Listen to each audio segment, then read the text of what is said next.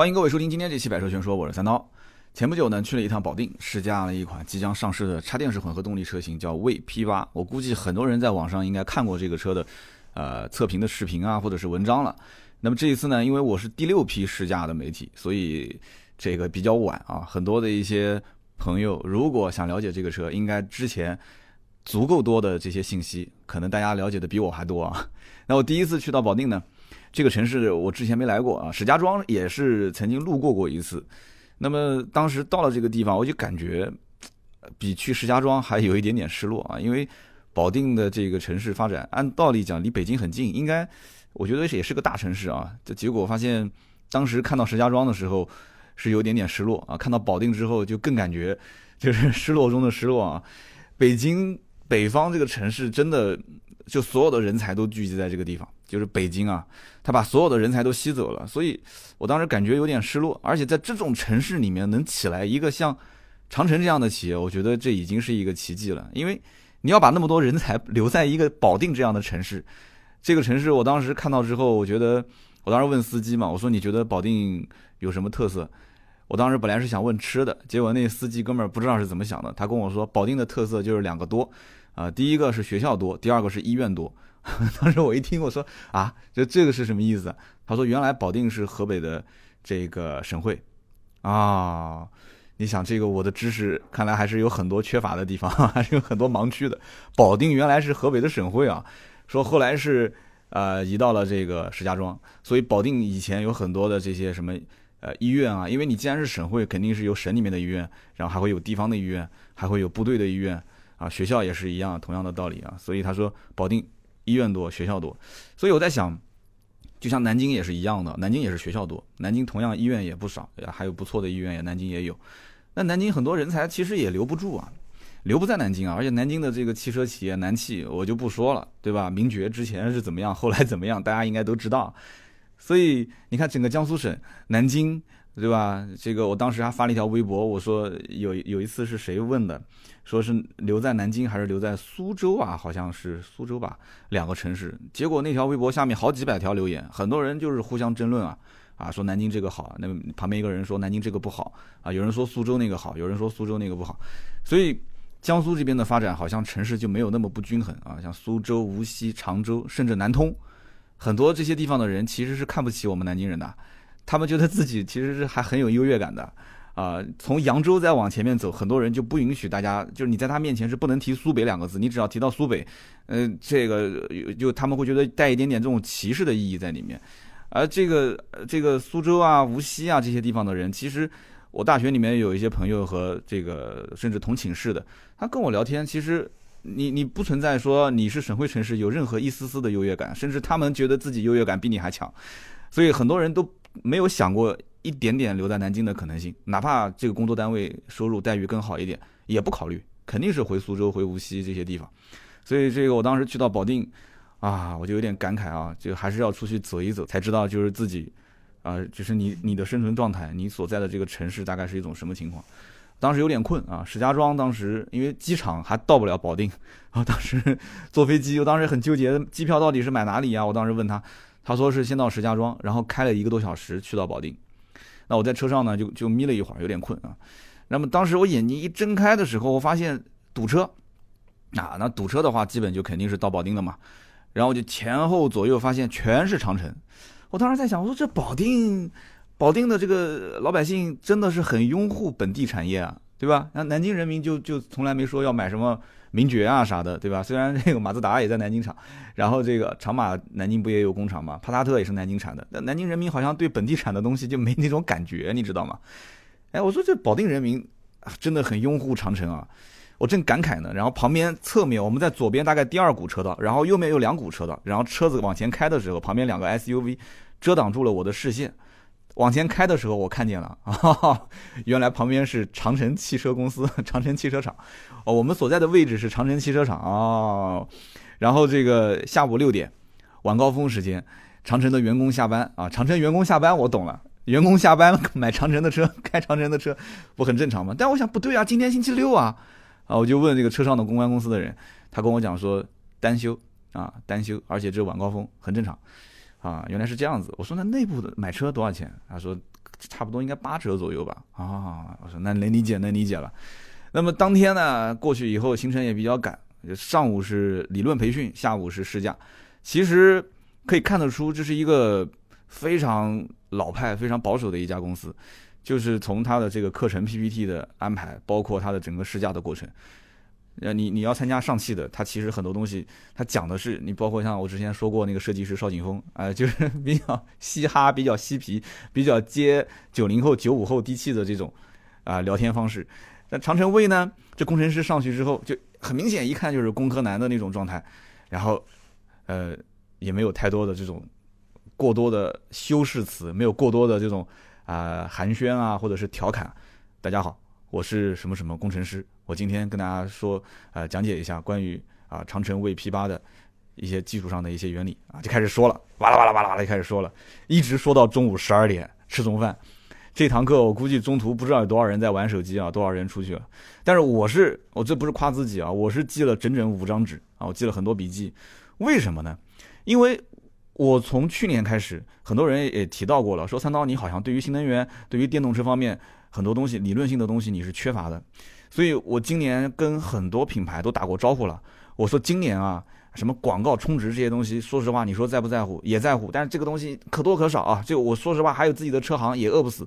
但是我希望，但凡所有的品牌今年有新能源、有啊混动、插电式混动，或者是这个新品啊纯电动车，一定务必。啊，邀请我一下，我去试一试啊，我去感受感受，我去参加参加培训，因为这个培训是无价的，这里面有工程师给你讲解，这里面有很多呃厂家内部的一些高层给你讲解他的一些战略规划。我觉得这个东西将来这是大势所趋，我也是一个学生，对不对？我我不能说我什么都懂，我天才，那不可能的事情。我又不在北京，我又不在上海这种限牌城市。我要为了一块牌照，我很困扰，我可能我就买一辆混动车，那我就天天跟你说我的用车感受，那就很好啊，是不是？但是关键问题我在南京啊，南京不限牌啊，我甚至我上次我不是跟大家讲过吗？日产启辰乘风有一次合作，为了调一辆晨风这个纯电动车，我在南京找了几家店，我动用我自己的私人关系，我都找不到，没车，他不卖，啊，然后上海那边的车子也是经常要试驾什么的，也不好拖过来，那从北京拖。就为了这一次小合作，他可能拖车的成本还没有我广告费用高呢。由此可见，广告费多低啊！所以当时我在想，这里面，哎呀，这个啊，就是我一定得多去学一点这个里面的东西。所以我这一次去长城为 P 八，我其实打心底里面，我还是想要去多学点东西啊，很认真的去去试这个车，去学这个车，真的是抱着这样的心态。那么也跟大家提前做个预告。啊，通过我不断的游说啊，和我自己的自我推销、自我推荐，现在很多的一些啊混动车啊、电动车企业、新能源企业开始跟我联系啊。这次包括拜腾啊，北京三天连续三天时间，从理论到实际的试驾，然后再加上这次比较遗憾啊，呃，别克的乌镇的新能源战略发布会我没去成，还有很多啊，很多的一些这种就新能源车开始陆陆续续的是邀请，这是一件好事，所以我也希望把我。看到的、学到的一些东西讲给大家听，跟大家去分享。其实这里面真不是帮哪个品牌去做宣传，在这个过程当中呢，啊，它有好的，有不好的一面。但是我觉得我们还是要把这里面的很多的东西，就是理论知识这方面，多多少少去了解一点。就对将来如果有朝一日不巧说今天这个城市限牌了、限购了，那老百姓自然而然的可能就被推到了要买混动车、新能源车这一个方向上。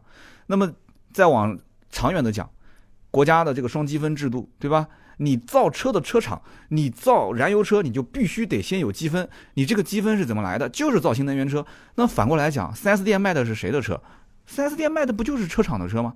车厂都不造燃油车了，都不造这些内燃车，都不造这些什么汽油车、柴油车，你还到哪去找？4S 店以后一个大展厅，对吧？三分之二放的都是没有没有汽油、没有柴油去。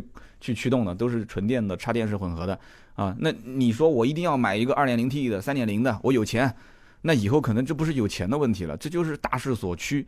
所以在这个前提条件下，大家如果说哎，我们还不了解，不去稍微懂那么一丢丢啊，稍微懂一点点这里面的插电式混合动力啊、纯电啊啊，或者是呃什么强混弱混这里面的一些，在听上去好像就像我们今天我在录节目的时候，我们的剪辑师还问我，我当时先我是先问他们。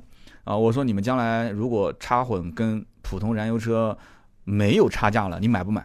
他说买啊，为什么不买？我说那差价如果是一万块钱的话，你买不买？嗯，他说我可能不买。两个人都很犹豫，其中一个明确表示，如果贵一万块钱我不买。然后他说这个将来换电池的钱可能都不止一万块钱。你看，就他反问我的问题里面，其实有很多他根本就没有去了解过。现在什么八年十五万公里，对吧？电池你车子能开到八年吗？这第一点。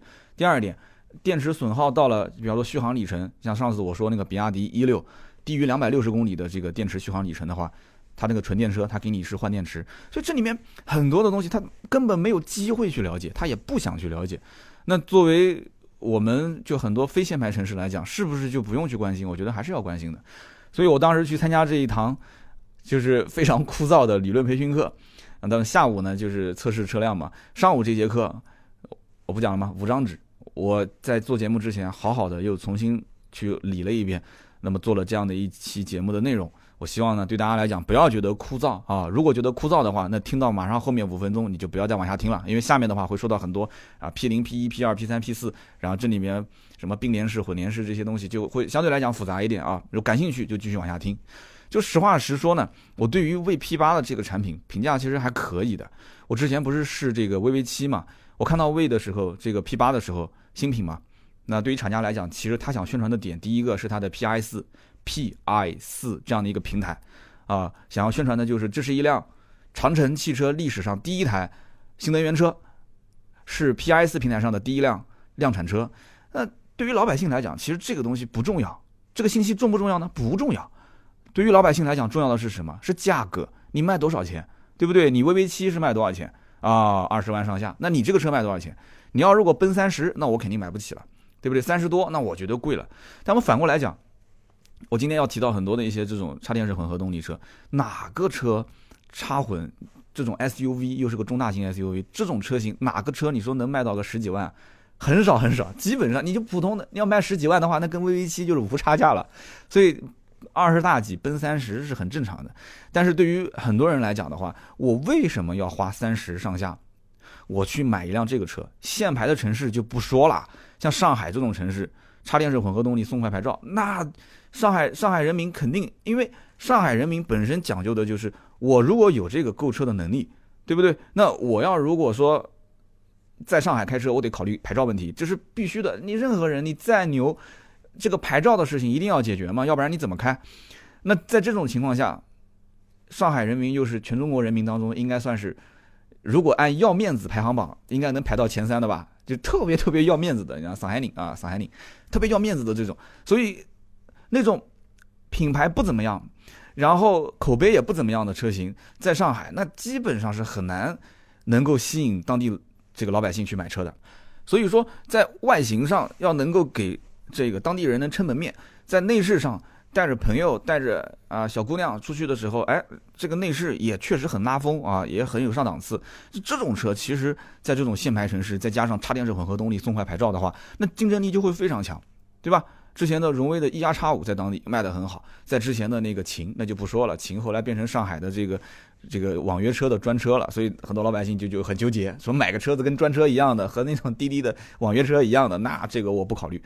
那这里面的很多点。其实市场因素也是占很大一部分的，就是最终决定你买不买。但是北京相关的政策对于这个插电式混合动力就不是特别的好啊。到目前为止，插混好像在北京补贴方面，包括牌照方面都没放开。所以有人讲，这可能是保护当地的这个，对吧？某些企业啊，纯电的这些某些企业、新能源的企业，因为插混这一块，那除非这个当地啊，这个某些企业特别的牛，那我可能对于补贴、对于牌照，我适当的放开。之前我们在说这个雷凌混动跟卡罗拉混动的时候，我们曾经也讲过，对吧？啊，一个是这个天津产的，一个是这个广州那边产的，那这两个车子就两边的政策给的就不一样。所以说现在在这种政策方面啊，其实对于这个销量是有非常大，甚至是决定性的因素啊，这个影响。所以很多老百姓也就不会再。花很多的心思、很多的时间去研究这个车到底好不好，到底行不行？可能只是非常浅显的从外表、从外形、从内饰、从它的配置上做一个横向比较啊，这个车更大一些啊，这个车更帅一些啊，这个车的这个内饰更豪华一些，配置不错，然后看看价格啊，我能买得起啊，扣掉一个牌照的钱，不用交税啊，我就可以买了。它都是按照这种逻辑。所以我今天可能后面东西讲的真的很枯燥，所以我前面就多讲一点啊，要不然的话我的节目可能听个十五十分钟五分钟就没人听了。所以说我在聊今天这个啊魏 P 八的时候，我当时脑海里面就是我在去试之前，我脑海里面其实一直是拿着荣威的 E R X 五去对比的。但是后来我想了一下，其实这个对比啊也不一定那么有意义。首先两个车子从外形上来讲差别也比较大，其次试完之后我就感觉出来，这个车子如果一旦试过了，你就会发现这两个车在调教方面，在真正的驾驶的品质方面是差别非常大的两款车，所以我不知道，就是真正的这个长城卫 P 八，它把自己的竞品是定为谁啊？老百姓买车的过程中，是不是真的会拿啊这个卫 P 八去跟荣威的 E R X 五之间进行比较？但是我开完之后，我觉得这个车啊，就长城的卫 P 八，它的整体的设计方案是想追寻一种，就是那种所谓的，它不是说是插电式混合动力豪华车的定义嘛？但这个是他自己广告语啊，我我的个人认为就是，他在这种如果说你在二十多万、三十万的这个区间，你想买一辆 SUV，你又想它大一点，又想它帅一点，又想它的这个整个的内饰相对来讲豪华一点，配置高一点。当然了，其实这个价位的配置都不算低啊。与此同时，这就是我要说的最关键的了，就是开起来还挺舒服的情况下，哎，其实可以去试试看这个 VP 八。我觉得这个车和我之前开荣威的这个 E R X 五。就很明显的感觉就是这个车子的驾驶的舒适度，我感觉是比荣威的 E R X 五更好一些。但是 E R X 五是什么感觉呢？就举一个可能不太恰当的例子，就是 E R X 五是随时随地这个车子就像那个绳子，你要拽不紧，它就往前窜的那种感觉。那个油门踏板，你你看你你不是不管是油门还是电门啊，这个就不要太纠结这个字眼了。就是你那个踏板稍微的轻轻一踏下去，那个车子噌的就往前窜。你不管什么模式。啊，你用你用节能模式也好，电模式也好，油模式也好，它是给你这种感觉。你要是一脚踏到底的话，那直接人是贴在那个座椅背上，你听到那个声音，呜，它就那种声音，它不是那个发动机啊那种声音，它不是的，它是呜，就明显它是电在辅助你驱动嘛。但是你你这次去开这个 VP 八，它就不是这样子的。我们第一个项目就是百公里加速嘛，叭一脚油门踩到底啊，你也可以说是电门踩到底，那个车子，嗯，声音也。不是很大，嗯，那声就过去了。官方虽然讲它的这个实际的就是呃评测啊，说是六点几秒，呃，说就算是这个电力匮乏的时候，它也能跑到七秒。但是对于我来讲，这个六秒七秒其实一点都不关键。这车最终给我试完之后的感觉就是，就开起来很舒服。但是它一定不是给你感觉这车很猛、很窜，就那个那那种就是不停的往前窜的那种感觉。但当时 E R X 五给我的感觉就是，它不停的往前窜，它就想给我那种。啊，我动力很好，你看，哎呀，我电时不时的就会介入进来，我是带动让你去感觉我是特别特别棒啊！你看这种加速度，就感觉那种无级变速那种感觉啊，特别特别的强烈。但是你开个 VV 七，它就不像是开一辆电车，它就会有一种，你可以说是变速箱它会介入的程度比较高啊。我一会儿会讲在构造方面，就是说，哎，我不管是电力驱动也好，还是油驱动也好，还是油电混合驱动也好，就感觉它的变速箱的这个整个的换挡是介入的比较多，它会有那么一些啊一些些的拖拽感。虽然这个拖拽感不像我之前试 i 三的时候，你说啊油门或者说电门一松，那个 i 三就感觉这个车子开始刹车了，电门一松，呃它就开始刹车了，那感觉非常不好。虽然有人讲说，哎三刀你老土，你没有开习惯，你开习惯了你就会了。但是你要知道，就像我们常年用 Windows 的人，你让我用苹果，那刚开始我肯定不习惯，也可能我天天用，天天用我就习惯了。但是这个不存在哪个好哪个不好啊，我我觉得包括这个为 P 八它的动力回收系统，它其实也是考虑到大部分的人还是从传统燃油车开始过渡到这种插电式混合动力，所以它的这种动力回收也没有设置的那么强烈，说给你刹车一一松或者油门一松。然后你就感觉这个车整个就在开始给你制动，对吧？有有人讲叫单踏板模式，用一个油门踏板就可以开车，就是这种什么单踏板也好，怎么样也好，那只是理论上的。但我觉得我我不是很喜欢。那他就因为照顾到了像我这样的一类人，所以他就没有把它设置的那么强烈。所以我回想当年自己开一 R 叉五就荣威的那几天，就一直很困扰我的问题点，很困扰我的问题点就是，它虽然续航里程是六十公里啊。但是它插电式混合动力，你至少得有电啊！你如果没有电，虽然讲起来它发动机，对吧？它也有一个发动机，汽油机它也能开，但是你没，你明明可以用电开，但是你不用电开，你是不是就感觉是有便宜没占着，是吧？啊，有便宜不占，那是王什么啊？对不对？那你有便宜不占的，像我这种金牛座性格，那别提多难受了。所以我试驾那几天，几乎是天天充电，很烦人。我们小区没充电桩，对吧？我我之前也考虑过把家里那辆小丰田给换了，换一个电车，但是。又又又不给又不给装充电桩，然后小区说他统一安排，都这么多年了，到现在也没统一安排。那么我到单位去充电，我之前也说过，单位离我单位的这个公司楼下最近的充电桩，每天都是被那些燃油车给占满车位。那么离得远一点的，我又比较懒，你说开那么老远，然后去那边充个电，然后再走到自己公司楼下，有什么意义呢？所以大家都懂的，像这种车子，理论上讲。有一个纯电行驶的里程数啊，六十公里，但是实际上来讲的话，它根本其实开不到那么长时间，开不到那么多的公里数，基本上都每天都充。所以我一直在思考这个问题点，就包括这次试驾的魏 P 八，我跟工程师也在聊这件事情，就是你插电式混合动力到底它的意义是何在啊？你说是为了国家的这个积分，那这个我就另当别论了。就从消费者的层面上来讲，从市场层面上来讲，你像这个 V P 八。我跟工程师就把我的疑问说给他听了，我就说了我这个夫人想换电动车，啊，就我考虑到第一个可能用电成本更低，对吧？哪怕就是插电式混合动力的话，它成本更低嘛。第二个，它符合我夫人这种短途行驶的要求，啊，我要出去打个球啊，或者是呃一些私人的约会啊什么的，那我肯定我开一个这个车，我一看来回公里数二十，二十多公里，我的车子电又是满的，那我肯定是用电开嘛，对不对？开完了回来以后，我把它插上电不就行了嘛？那么第三一个就是。我也想对新能源车有一个真实的长测啊，我自己买车自己测嘛，自己开。但实际情况就是，你看我们南京本身就是限牌，而且还有一个问题点，我我家里面的这个丰田车是一个燃油车的牌照，它的尾号是双号，我的那辆车呢，它尾号是单号。我现在两块燃油车牌照，所以限行限购其实对于我来讲没有什么实质性的影响。明天南京说限牌，我不怕，限牌就限呗，反正我两台车，一个单号一个双号。虽然这个说法有点自私啊，但是。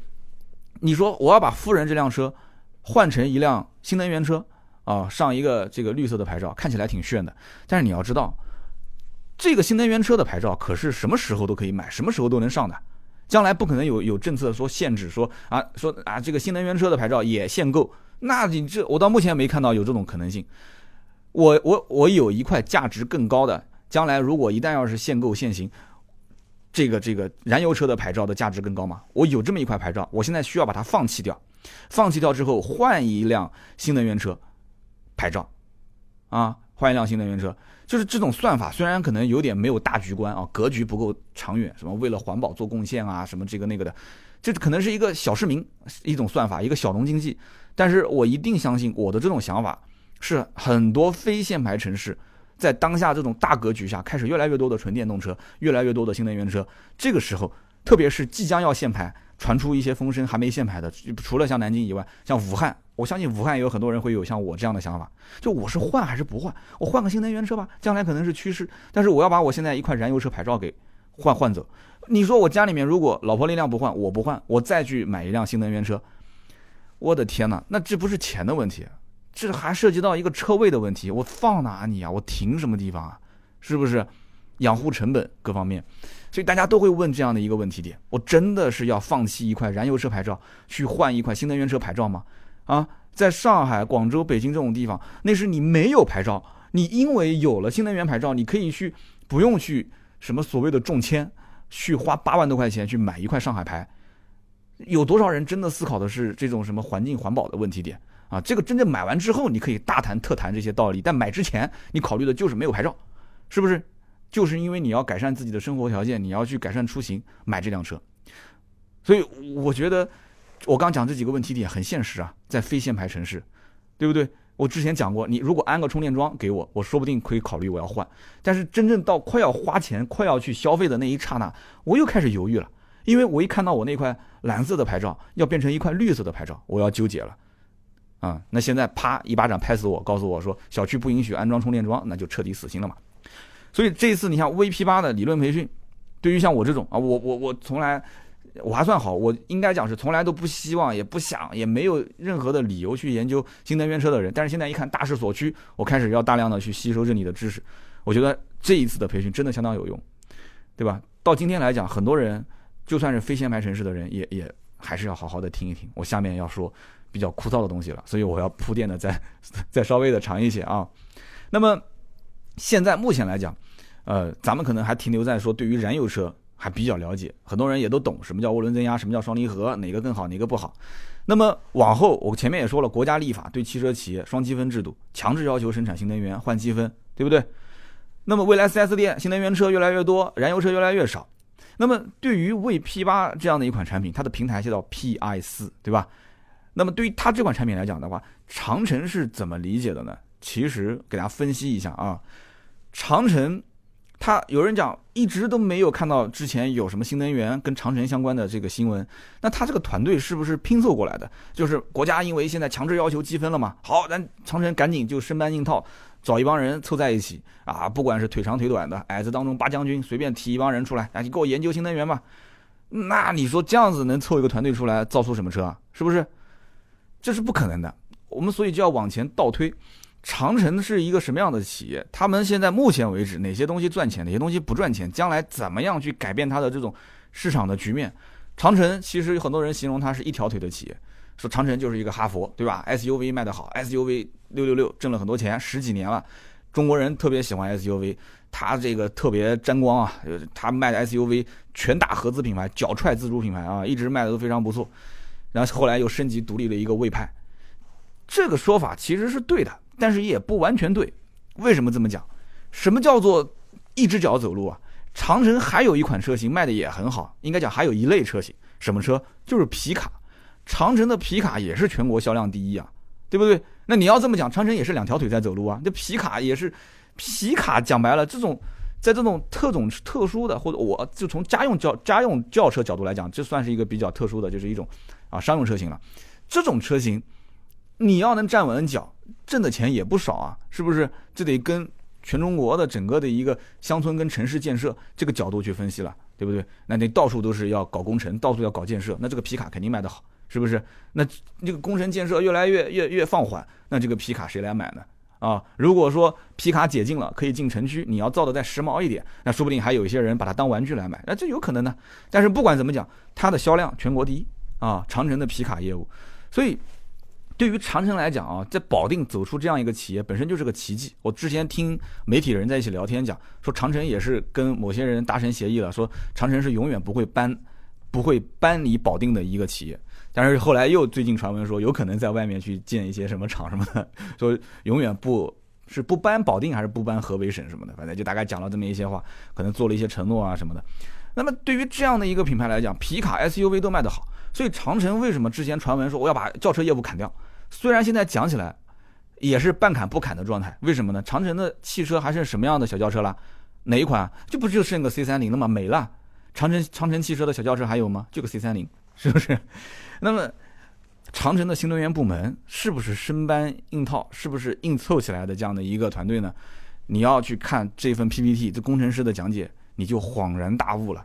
他根本就不是这几年刚刚建的，他是从二零零六年的时候。就已经建立了新能源部门了。你想，二零零六年新能源在在我们国内整个的，就是谈及这样的一个话题，也不过就是零四零五前后嘛，对吧？零五年前后，所以零六年成立新能源部门，后来是在哪里？就是在保定成立的啊。后来在上海、在德国、在印度的班加罗尔都成立了研发部门。哎，很多人就奇怪了。是吧？我当时看到这个，我也觉得很奇怪。你上海嘛，我能我能知道什么原因啊？上海大城市，人才比较多，是不是？很多人你说要是去保定上班，他肯定不愿意嘛。啊，你就这么多年苦学的这些本事，我跑保定，我不如回家开农家乐了，是不是？那去上海多好啊！去北京大城市啊，所以上海开了一个研发中心。那德国也可以理解，德国是因为世界汽车工业大国，是吧？人才特别多。啊，奔驰、宝马这些，你奥迪啊什么，你挖就是了，也能理解。那为什么在印度成立研发部门呢？哎，这工程师解释的就很有意思了。他说，这个奔驰啊、博世公司啊，他们这种什么系统架构的这个部门啊，研发部门都是在印度。为什么呢？因为印度它的大学的体系设置，它培养出来的人才非常适合在一个规范化的体系当中做事情。就是你你你设定好一个既定的规范化的一个一套大的体系，完了之后，你让这些人按部就班的啊，我就是一颗螺丝钉啊，哪里需要往哪往哪拧啊，我就是一块砖，哪里需要往哪搬，哎，他需要这样的人才。所以对于一套系统的整体的升级和迭代，这样的人才聚集在一起，他就相当的高效。这个我们其实就可以理解了啊，就是中国人就是都认为自己最聪明，是吧？都认为自己比别人牛啊，都认为领导是最傻的那个人。所以一个领导带一帮人在一起，就可能会出现各种不同的一些啊小矛盾啊、小分歧。就这么一说，还真的挺有道理的啊。你看最近的这个印度电影很多，其实我蛮喜欢看印度电影的啊，一言不合就跳舞的那种。然后最近的这几部电影，一个小萝莉的猴神大叔，应该很多人看过了。对吧？那个男主角他不就是那样子吗？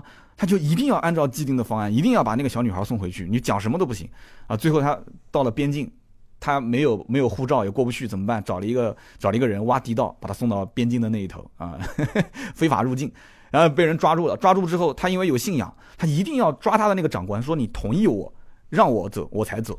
哦，我怎么样怎么样，讲了一堆道理，啊，完了之后那个长官觉得就遇到个神经病啊，就。这这这一部电影，就你看到那个片段，你会觉得特别有意思。然后还有一部印度电影，也是最近刚上的，最近刚上的那个叫《起跑线》，很多人看了没有？就是讲印度的中产阶级，就是刚刚富起来的那一帮人，他们对于小孩的教育，因为以前穷嘛，不想让小孩受穷，其实跟现在这些中国人很多大城市的一一样嘛，《起跑线》。所以电影里面的那个女主角，她每一次只要一焦虑，她就会嘴里面噼里啪啦说一一黑长串的台词，说什么我们家女儿如果上不了这个好学校，上不了好学校，她就不能跟哪些人在一起，如果怎么样怎么样，将来可能就会交到坏朋友，可能就会吸毒，哇，才开始就哭了嘛。就这部电影其实也是反映出什么，就是从。父母从长辈从包括那个学校的校长当时讲的那些话，你就能看得出，他就是一个很按部就班的一个教育体系，就觉得都读书啊，将来才有出路。包括还有一个最经典的，像阿米尔汗演的那个《三傻大闹宝莱坞》那个印度电影，他不也是吗？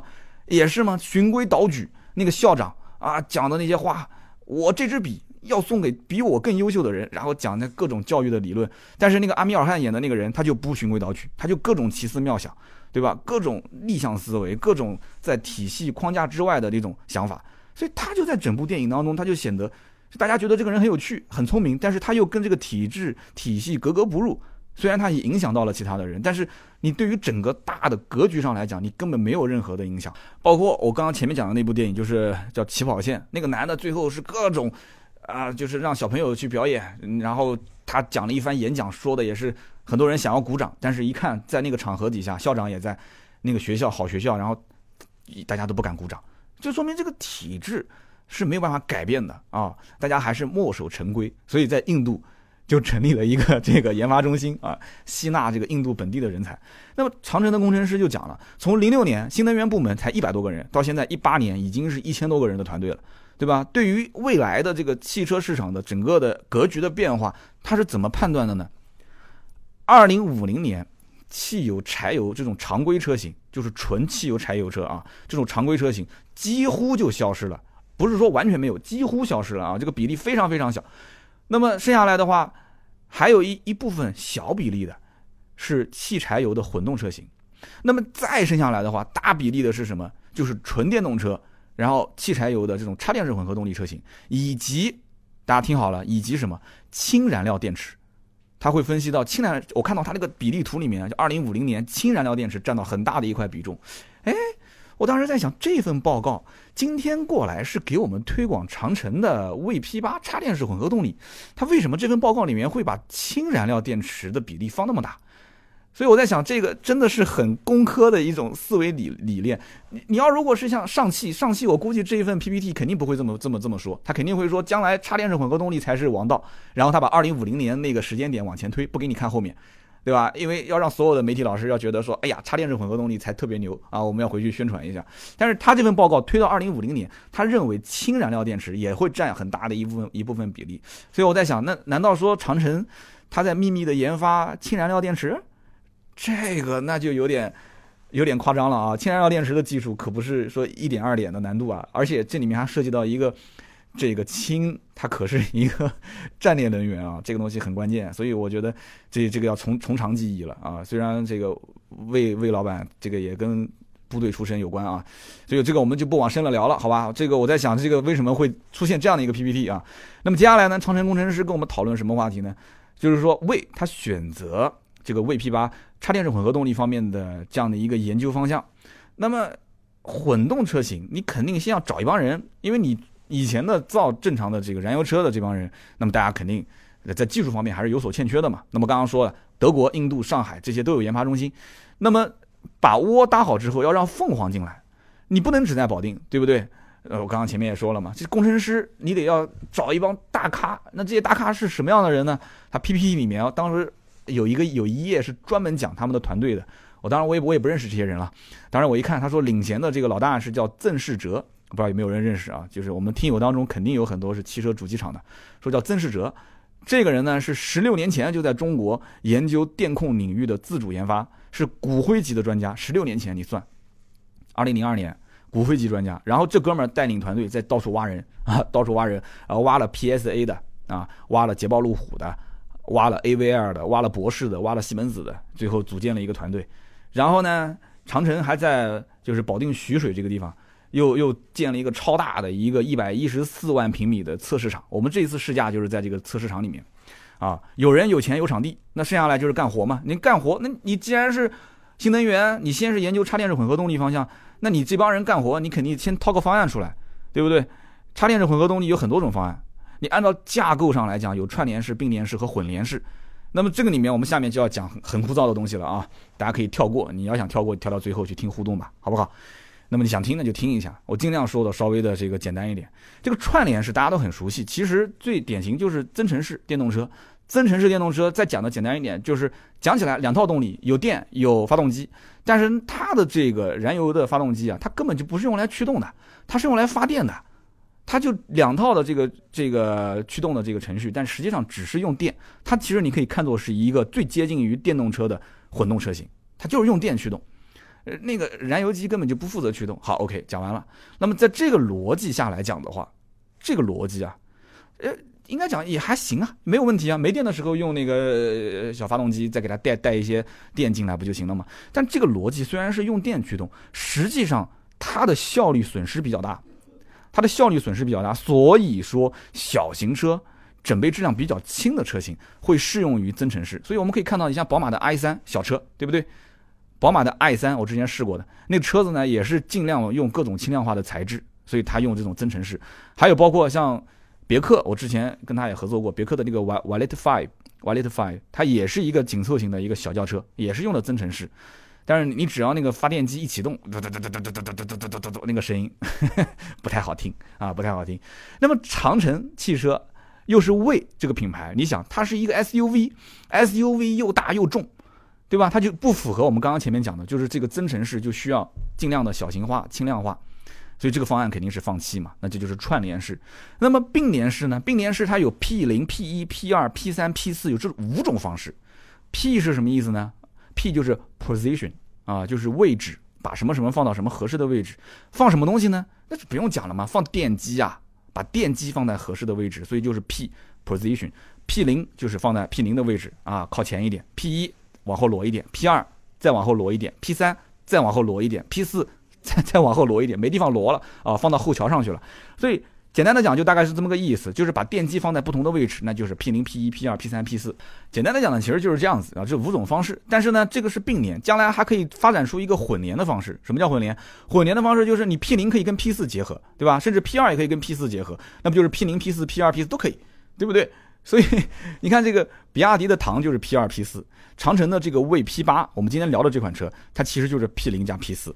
所以说这里面有各种不同的搭配形式，它就有各自的优点跟缺点。其实大家只要知道这里面搭出来之后的效果，它的优点缺点分别是什么就可以了。你不管这个品牌再怎么吹牛逼，再怎么去啊做宣传，你只要一听说啊它是 P 零加 P 四，P 二加 P 四，你大概就知道了啊，它是这样的一种驱动形式。优点是什么？缺点是什么？我们就一个一个大概的聊一下，好不好？那么首先就是 P 零，P 零其实就是啊，把电机放在传统启动机的位置。就说起来其实很简单。那么一台传统的燃油车，你说在它的这个身体里面去装上一个电机，还有电池，这不是说家里面藏点私房钱那么简单，是不是？当然了，我是从来不藏私房钱的，对吧？你们都懂的。就是所以你知道，安一个这个电机上去，那你肯定要替换掉它原有的东西，对不对？所以你原来发电机与发动机曲轴连接。它不是通过这个皮带柔性连接吗？发动机然后运转的时候会有少量的这个能量传递到这里，然后带动一个逆变器发电。逆变器发电之后，咱们的这个车子里面啊，什么天窗啊、十二伏电源啊、啊小灯泡啊这些都都点亮都可以用了。那么其实 P 零的模式，P 零混动就是把这个逆变器替换成了一个比较大的电机就这么简单的一件事情。那么 P 零它的这一套混动模式，它的优势是什么呢？它有一个功率比较大的 BSG 的电机，然后配合一个相对比较大的蓄电池的话，它可以做到发动机启停，也可以带动空调的这个机械的压缩机的运转。那么我们后面也要说这个 P 一的模式，P 一的模式如果想要实现启停的时候，因为大家知道噗嗤，发动机停掉了，这个时候你还要让让空调继续运转，那也就是说它的压缩机还要继续运转。P 零的话。它其实是可以靠它的电机啊去带动机械压缩机，但是 P 一的模式，我后面要讲的，它就不可以啊，它就不可以，它就需要用一个电压缩机啊，它不能用这个机械的。那么 P 零的混动的模式呢，它的这个皮带因为是软性连接，皮带是软性连接，所以效率相对来讲比较有限。它无论是给发动机增加动力也好，还是说去回收它的动能，都有限，都会有一些损失。所以 P 零的模式一般只适用于发动机启停啊啊，只是这个十二或者二十五伏的微混或者四十八伏微混，只是稍微辅助一下。换句话讲，就是 P 零的模式是不可能用纯电行驶的。那么再往下看 P 一，P 一的电机放在什么地方呢？它是放在发动机的后面，离合器的前面，就是原来的这个飞轮的位置。你其实看图片一看就很清楚了啊。那么 P 一跟 P 零的模式其实是差不多的，但是 P 一它讲的是这个。ISG 的电机，我们刚刚前面讲的是 BSG 电机啊，它是 ISG 电机固定在了发动机的上面，它是跟发动机是一体的，它固定在了发动机上面，取代了传统的飞轮，所以它支持启停，也支持制动力回收啊，效率也比较高，因为它是硬连接嘛。然后发动机要是运转，那这个 ISG 的电机它也要跟着运转，因为它联合在一起了嘛，它是一个机械连接嘛，传动效率肯定是很高的，对不对？除了启停也好，那么这个什么微混、弱混。这些也好，它还可以用在一百到两百伏的电压的这种中混车啊，中混车型当中。所以你要知道，这种车型就是用 P1 模式的混动，电机和发动机之间刚性连接啊，硬连接。那么 P1 的话，它要实现动力辅助，一脚油门踩到底，ECU 它就立刻开始控制 ISG 电机，是吧？给发动机开始补充动力，那听起来不错啊，对吧？啊，的确也不错啊。你看奔驰的 S 四百。啊，包括那个这个本田思域的混动，之前用的都是这个混动模式 P1。那 P1 混动的电机，它因为是直接套在曲轴上，所以它两者之间的转速是必须是对等的。但是你发动机转速、电机转转速是能对等吗？所以你这里面你要在想，这里面如果要对等的话，它因为它不是用皮带连接，之前我们讲那个 P0，它是用皮带连接，所以它还有一个传动比，所以因此电机需要比较大的这个扭矩，比较大的体积。还要做到比较薄，因为它是放在原来这个飞轮的位置，所以成本相对来讲比较高，而且它这个变速箱还要重新设计。你开玩笑，一个电机加一个发动机，呜一脚油门踩到底，你变速箱不坏了？所 以你变速箱还要重新设计，或者你要把发动机的这个发动机原原来是二点零 T，你给它砍到一点四 T 或者怎样啊？所以逆变器的功率也要稍微再高一点。所以 P 零跟 P 一。都是一种辅助形式，但是都不适合这个用电机电池去驱动啊，一个强大的这个强混的系统，它都不适合。所以这两种模式都只能说是一个辅助啊，特别像刚刚讲的 P 一啊，什么电机旋转、发动机旋转必须一起转，完了之后电机又没办法说单独驱动车轮，也不能纯电动行驶，所以你要追求成本比较低、加速性能好，你也不考虑排放，那你可以选 P 一的模式。啊，你要是想只是辅助一下，那你用 P 零的模式，啊，大概就是这么一个情况。那么接下来我们聊 P 二，P 二的电机呢，它也是放在发动机跟变速箱的中间，但它不像 P 一那样子，它是整在整合在这个发动机的这个壳壳体当中，它不是整合在里面的，所以它 P 二的整个布置更加灵活一些，它可以套在变速箱的输入轴上面，哎。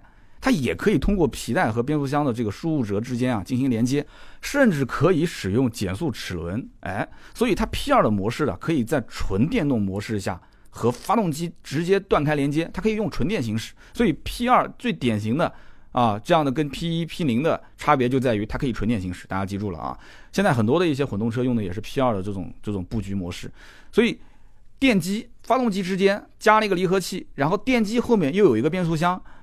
啊，所以变速箱它所有档位还能给这个电机使用，所以 P2 结构发动机它是这样子的啊，发动机离合器第一个，然后加上电机，然后离合器第二个，然后再加上变速箱，再加上差速器，然后是车轮，所以 P2 是目前市面上混动车采用的比较多的一种模式。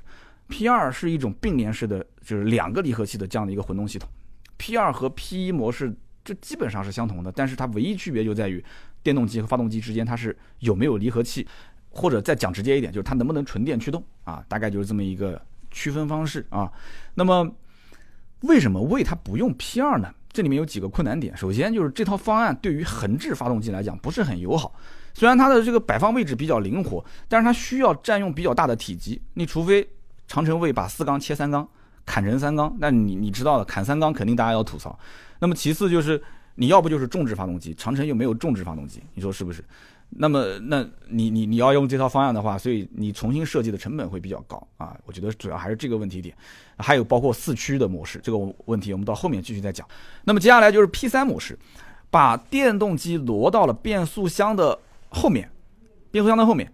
那么 P 三模式下的纯电动的这个行驶呢，它需要克服前面被拖动的这个变速箱的加速阻力，因为你毕竟还有个发动机在前面，是不是？所以因此电动机电机的换挡。它是无级变速的，而且是没有动力中断的。这个问题点，你就需要工程师去去，对吧？扭矩的精度、扭矩的响应，怎么去匹配，怎么去配合，那就需要有大量的工作需要做。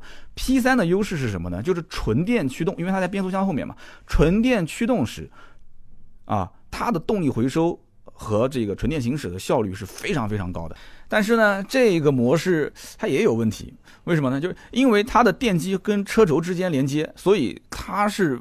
电机没有办法启动发动机，而且 P3 模式下面，它的电池电量如果用完了，那你只能放弃用这个车载的这些电器了。这个 P3 最大的还有一个缺点是什么？就是电机没有办法和变速箱和发动机进行整合，它需要一个额外的设计，额外的一个存放的体积。就理论上来讲，P3 是适合后驱车，因为你后驱车有充足的一个后面的布置空间，然后你再配合一个前面的 P0 啊，变成一个混联式 P0 的位置放一个 BSG 的电机。P 零加 P 三进行一个这种啊混动，其实也是可以实现的。但是对于消费者来讲，其实 P 二也好，P 三也好，都是可以纯电行驶的，对吧？都是可以啊油电混合在一起啊行驶的。那么对于我来讲就 OK 了，我根本就不用去分析哪个是 P 二，哪个是 P 三，是不是？但是大家要知道，P 三其实比 P 二少了一组离合器，是不是？它少了一组离合器，而且它纯电传动更加直接，所以比亚迪秦。用的就是 P 三这样的一个模式，所以很多人就知道比亚迪秦网上的段子，秒天秒地秒空气，是不是加速性能非常突出？为什么呢？就是因为我们刚刚说的这个 P 三的模式嘛，它的优势是什么呢？纯电行驶的时候啊，它的整个效率是非常高的。好，那么 P 三的模式我们讲完了，魏的工程师讲他为什么不用 P 三呢？因为 P 三它使用的是低速电机，发动机如果是两千转的时候，电机才一千转，发电的效率比较低，发电的损耗也比较大，因为。毕竟长城的这个魏 P 八啊，它是个 SUV 车型，它不是一个轿车，它还要考虑到将来还有包括四驱模式，就各种很复杂的那种前后的扭矩分配各种调节，所以 P 三模式也暂时不考虑啊。那么接下来就是 P 四模式，P 四模式是什么呢？是把电动机放在了后桥，放在后桥直接驱动车轮，就更直接了。大家没有发现 P 零到 P 四其实就是把这个电机从前往后移嘛，最后移到了后桥上面。这就是 P 四的混动模式。P 四的混动模式，我们可以这么理解，就是电机和前面的那个发动机，它们不驱动同一轴，是不是？按我们理解，就是你要不就是前驱车，要不就是后驱车。哎，这个车就有意思了。用电去驱动是后驱，用发动机驱动是前驱，两个一起驱动就是四驱。就是这就意味着什么呢？车内啊，它根本没有什么所谓的四驱，中间还得有一根轴，是不是？它虽然这个车是四驱，但它不需要 有任何机械连接啊，就车辆。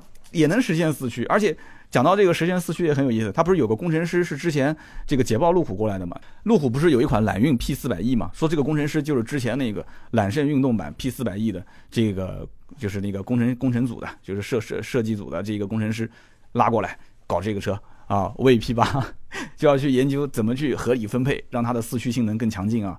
所以我在想啊。长城用 P 四这样的一种模式，现在其实市面上很多车也是用 P 四的。我刚刚前面讲，比亚迪唐用的也是 P 四，那么它前面还得用一个 P 零辅助一个这个启动发动机啊，然后包括辅助给它的这个电池充电，所以它就是 P 零加 P 四，唐就是 P 二加 P 四，我们都可以这么理解，一个辅助再加上一个。就是放在它后桥上的一个电机做驱动这样的一种形式。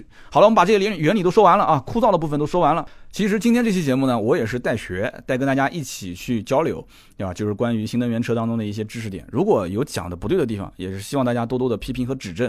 那么对于 VP 八这款产品呢，插电式混合动力，实话实说，如果它的价位在呃补贴完之后，一些限牌城市结合自身去判断啊，说上海去掉八万块钱的牌照费用，我买了这个车，购置税也不用交，那觉得性价比还不错。我相信绝大多数人都是这么去比了，就是说，哎，我先碰碰运气，买个燃油车，是不是拿到牌照？如果我买燃油车拿不到，买这个车型我肯定能拿到牌照。那我接下来才会去考虑这个车用的是什么技术，驾驶感受怎么样。其实从我个人角度来讲，我开魏 P 八这款车型，没有觉得这个车开起来不舒服的地方。不管是这个车在爬这个百分之六十的陡坡也好，还是急加速绕桩也好，还是高环测试也好，就整个车子表现出来的品质是相当不错的。而且你想，长城那么大一个测试基地，对吧？测试场，全国第三大的测试场。整个的工程师，就工程师当时跟我这么讲说，呃，之前几批媒体过来说车子不够用了，厂家讲说啊不够用了，那就再造两辆呗，没事，就是有钱任性啊，再造两辆呗，没事。所以就是这么好的一个条件情况下去。你能想到的问题点，你说这车是不是啊动力匹配的不够啊？这个车是不是响应速度不够快啊？这个车是不是四驱的通过性不够好啊？包括涉水，讲到这一点，大家肯定要吐槽嘛，说后备箱空间，我估计很多人都在吐槽这件事情，说哎呀，这个后备箱的空间会小很多。你看它那个电池凸出来了一块，这就是我觉得是一个非常非常工科男的一种做法。其实你把电池电量减小也好，或者是挪到其他什么地方也好，但是对不起，他工程师就是一根筋，他就觉得说我放在。我放在底盘下面，对吧？是把后备箱的空间给腾出来了。但是你放在底盘下面，涉水深度呢？它现在讲 V P 八是五百毫米的涉水深度啊，涉水深度呢？那么包括万一要是蹭到了托底了啊，发生一些这种不可预测的一些安全性的隐患怎么办啊？它所以它各种各样的这种思考之后，工程师得出的结论是什么？是哎，没关系，我就把它放在后备箱的下面，哪怕凸出来一点点，牺牲一点，就你能明眼人一看就是牺牲了后备箱空间。我也要这么做，所以很明显能看得出啊，在长城的汽车公司里面，工程师是为主导的，市场部肯定的这个发 发言权啊，呃，话语权是没有工程师的话语权大的。其实这也是一个好事，因为这样的话，其实做出来的产品更加的务实一些。但是在某一些其他的汽车品牌、其他的汽车厂家，就肯有的有就能感觉感觉出来，很明显，它的市场部门的这个话语权，搞营销的、搞销售的这个领导的话语权，是比这个搞工程的。这个这些人的搞研发的这些人的话语权要大，所以他在设计方面有的会变得更花里胡哨一些，有的可能会变更偏向于啊轻市场、轻客户这个角度。所以长城 VP 八这个车型给我的感觉就是这样子的。可能我不会说太多的关于驾驶感受方面的事情啊，因为这一方面我觉得每个人的实际感受是不一样的。我前面其实提的也很清楚了，我觉得这个车开起来就不管是从爬坡也好，高速呃高环测试就是上高速。包括我们在涉水，包括绕桩、急加速也好，就是他就一味的想给你创造一种很舒适、很缓、很稳的那种感觉，而不是让你很猛、很窜的那种感觉。这就是给我最大的一个印象。好的，今天这期节目聊这么长时间啊，长城卫 P 八，然后从这一个点，我们切入到了关于插电式混合动力啊这些架构上的一些小的知识点的普及。那么也感谢大家一直陪伴到最后啊，三刀也是现学现卖，这里面很多的知识点，我从今天开始，作为一个学生啊，作为一个新能源的这个呃。大课堂的其中一员，我希望大家一起，我们慢慢的去了解它，慢慢的去接触它。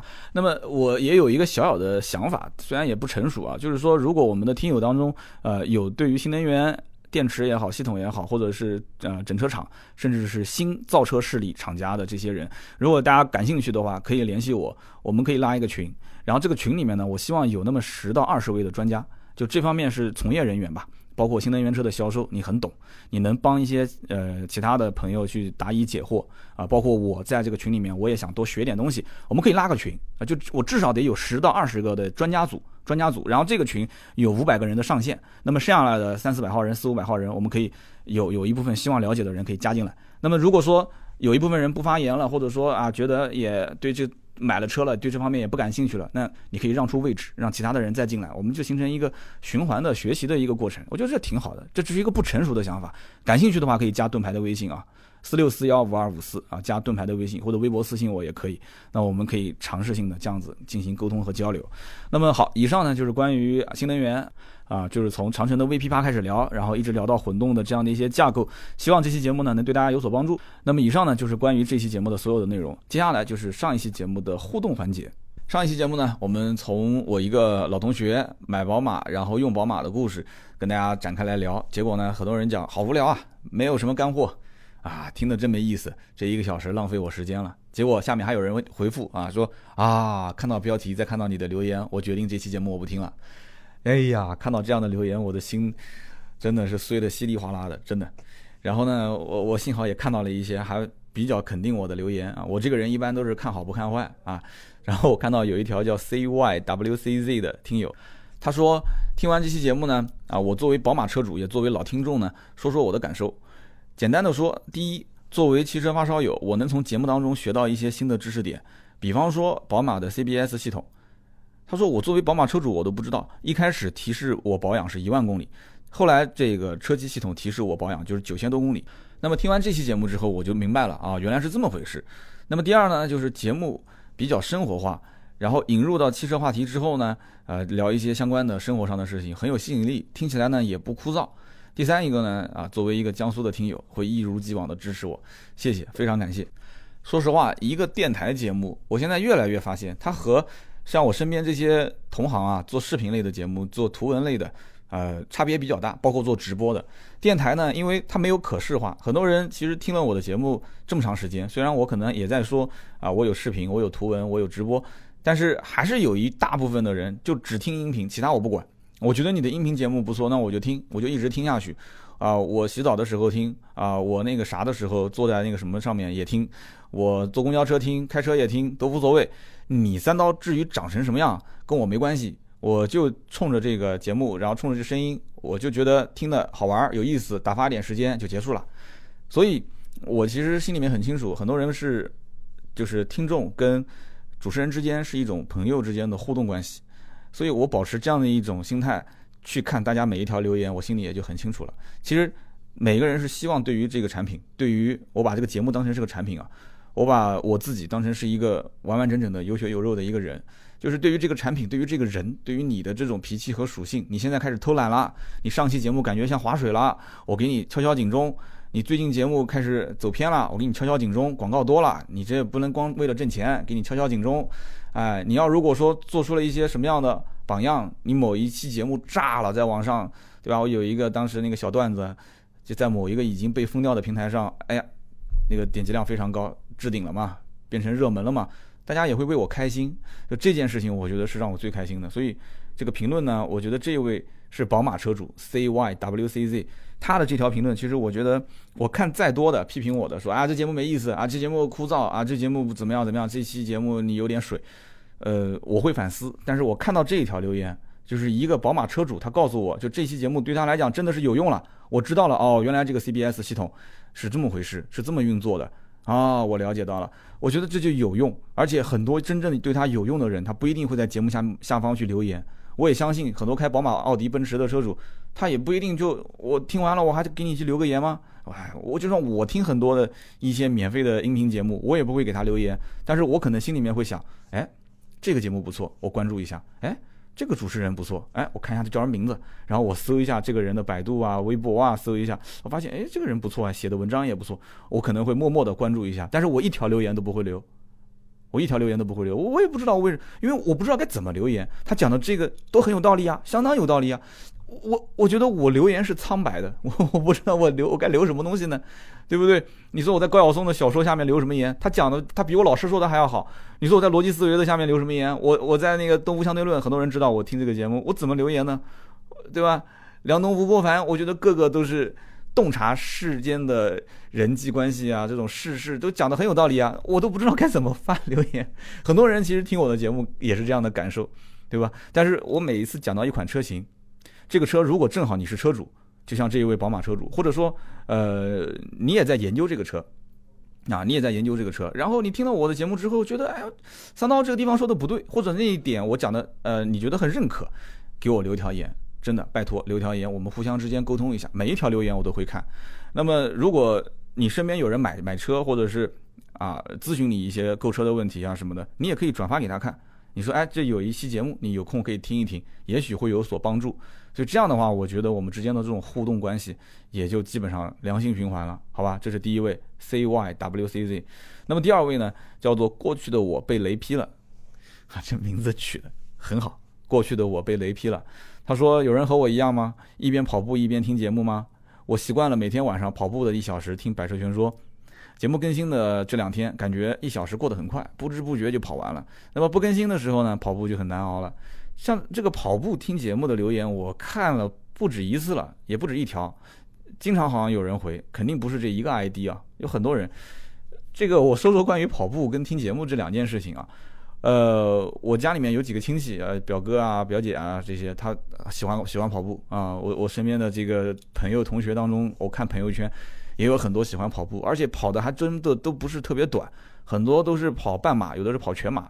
平时一跑就是少则几公里，多则十几公里。我的天，所以我挺佩服这些人的。我也尝试过，因为我们家后面是秦淮河，我也会尝试着去跑步，但是感觉坚持不下来。这个里面跑跑跑跑到最后就变成散步了，然后散步到最后觉得，哎呀，这散步跟跑有啥？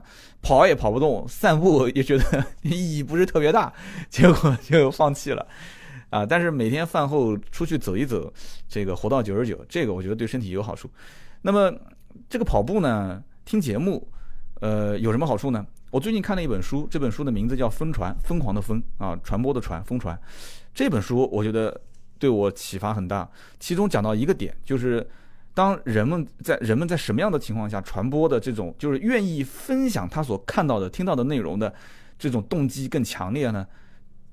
两组做实验的人，一组就是让他先运动个一到两分钟，啊，不要太长时间，一到两分钟。然后另外一组人是没有任何运动，来了以后就给他看一些相关的这些作品。那么结果发现，第一波运动过之后的人呢，他这种分享出去的概率会比第二波不运动的人，啊，就坐在那个地方不运动的人，比他的分享的这种概率要高很多。哎。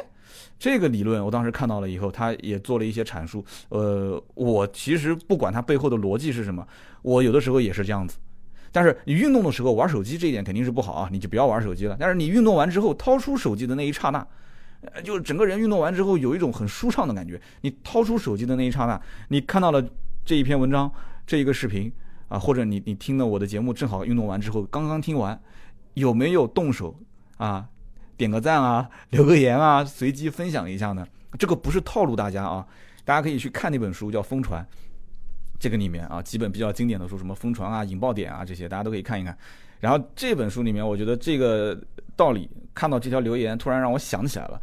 大家很多人在运动的时候听我的节目，那么听完之后，我就想再问一句了：有没有把我的节目分享出去呢？是不是验证了这样的一个道理，就是说运动完的人特别喜欢分享？啊，如果是有，你就在我这期节目下方留个言；如果没有，你也告诉我一声。你说我运动完之后，我我我手机都拿不动了，我还给你分享了，算了吧啊啊，这个都没关系。我就想知道一下这件事情，做一个小小的调查啊，有多少人是在运动的时候听我的节目？运动完之后是不是喜欢分享？好吧，这是第二第二位叫做过去的我被雷劈了。那么第三位呢，叫做肚子太小不要讲话。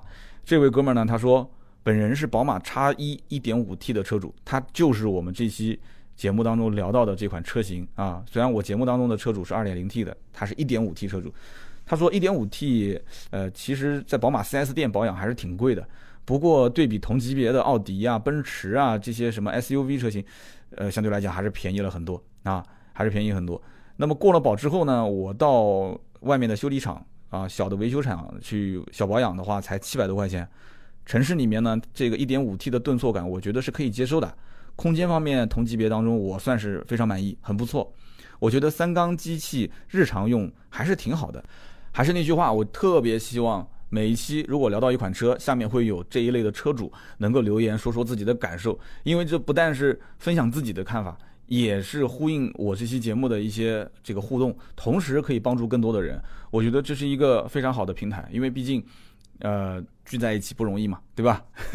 茫茫的汽车的自媒体的这样的一个大海，能够在喜马拉雅的百车全说的这一档小节目里面相聚，就是缘分。那么，既然能在下面留言，能帮到一部分人，那不更好吗？是不是？何乐而不为呢？所以呢，我觉得这一位茶衣车主，他至少这一段小小的留言表达了几点信息。第一个，他是在吐槽 4S 店保养还是挺贵的，虽然比奥迪、奔驰便宜一点，但还是贵。外面的小保养七百多块钱，你看这就是一个很有用的信息。然后他说城市的顿挫感是可以接受的，空间上面是很满意的啊，三缸机器，但是日常使用还是挺不错的。这是一个宝马叉一车主的这样的一个留言，所以我真的是很希望大家多多啊去互动去留言。那么今天呢，以上三条留言，呃，我再给大家去说一下中奖的听友啊，肚子太小不要讲话，还有一位叫做过去的我被雷劈了，还有一位是 C Y W C Z，其中两位是宝马车主啊。啊，我们节目的听友的质量还是挺高的。这三位呢，每人获得价值一百六十八元的芥末绿燃油添加剂。中奖的听友，大家就是点我的头像，然后呃私信我，把姓名、电话和地址发给我就可以了，我们会快递给你。好的，那么以上呢就是今天节目的所有的内容。那么从明天开始呢，我就会频繁的在外地出差了。啊，先是去试驾斯柯达的科洛克，然后紧跟着要是去参加一个叫拜腾的内部试驾会和一个沟通会，然后再接着就是北京车展。北京车展这一次，呃，相关的一些采访啊、直播啊，我在微博上都会更新给大家看。那么也就是说，这段时间啊，从明天到二十七号，呃，我在出差的过程当中啊，呃，节目的录制就是在酒店的这个房间里面了。那么内容的话，多数还是跟我的行程当中发生的一些故事有关。我也是希望把我。呃，学习到的一些知识点，我看到的一些好玩的事情，分享给大家，希望大家喜欢。那么好的，以上就是今天节目的所有的内容。我们更多的视频啊、图文啊、直播啊，都可以上微信订阅号“百车全说”，可以搜索一下。那么如果想要联系我们的话，也可以加盾牌的微信啊，四六四幺五二五四四六四幺五二五四。好的，今天节目就到这里，我们周六见，拜拜。